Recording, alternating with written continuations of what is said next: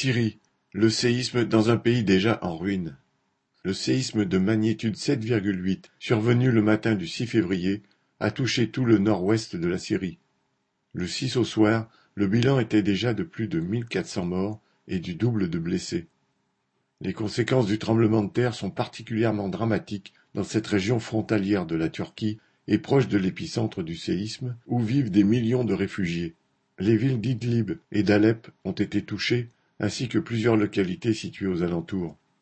À Alep, situé à 80 km de l'épicentre du tremblement de terre, et déjà fortement endommagé par les quatre années de guerre qui s'y sont déroulées entre 2012 et 2016, de nombreux immeubles se sont effondrés. Ce tremblement de terre survient dans un pays déjà en ruine. Une des ONG présentes dans le pays témoignait ainsi de la situation à Alep. L'hôpital était déjà dans une situation catastrophique avant le séisme, pensant à la fin du mois. Ici, il y a une heure d'électricité par jour et il n'y a plus de mazout pour faire tourner les générateurs. On est au stade où les gens meurent dans les ambulances car il n'y a pas de matériel adéquat pour les soigner.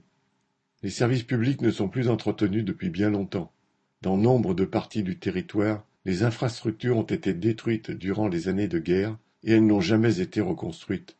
En lien avec la pénurie d'eau dans le nord de la Syrie et avec la contamination d'une partie des eaux de l'Euphrate, une épidémie de choléra est réapparue à la fin de l'année 2022 se propageant jusqu'à Raqqa et Alep. Au-delà du système de santé, la population souffre aussi de la faim. Selon les données d'Oxfam, sur 22 millions d'habitants, 15 millions ont besoin d'aide humanitaire pour survivre. L'inflation est de 200% avec des salaires qui ne suivent pas. Dans nombre de logements, les températures sont en dessous de zéro parce qu'il n'est pas possible de chauffer.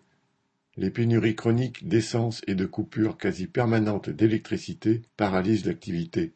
Le séisme s'est ajouté à la catastrophe sociale qui, elle, n'a rien de naturel. Elle est la conséquence des onze années de guerre, d'une crise économique aggravée par les sanctions occidentales, de la voracité du régime de Bachar el-Assad et des cercles proches du pouvoir.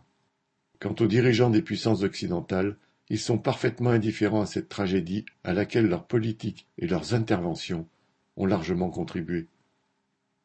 Aline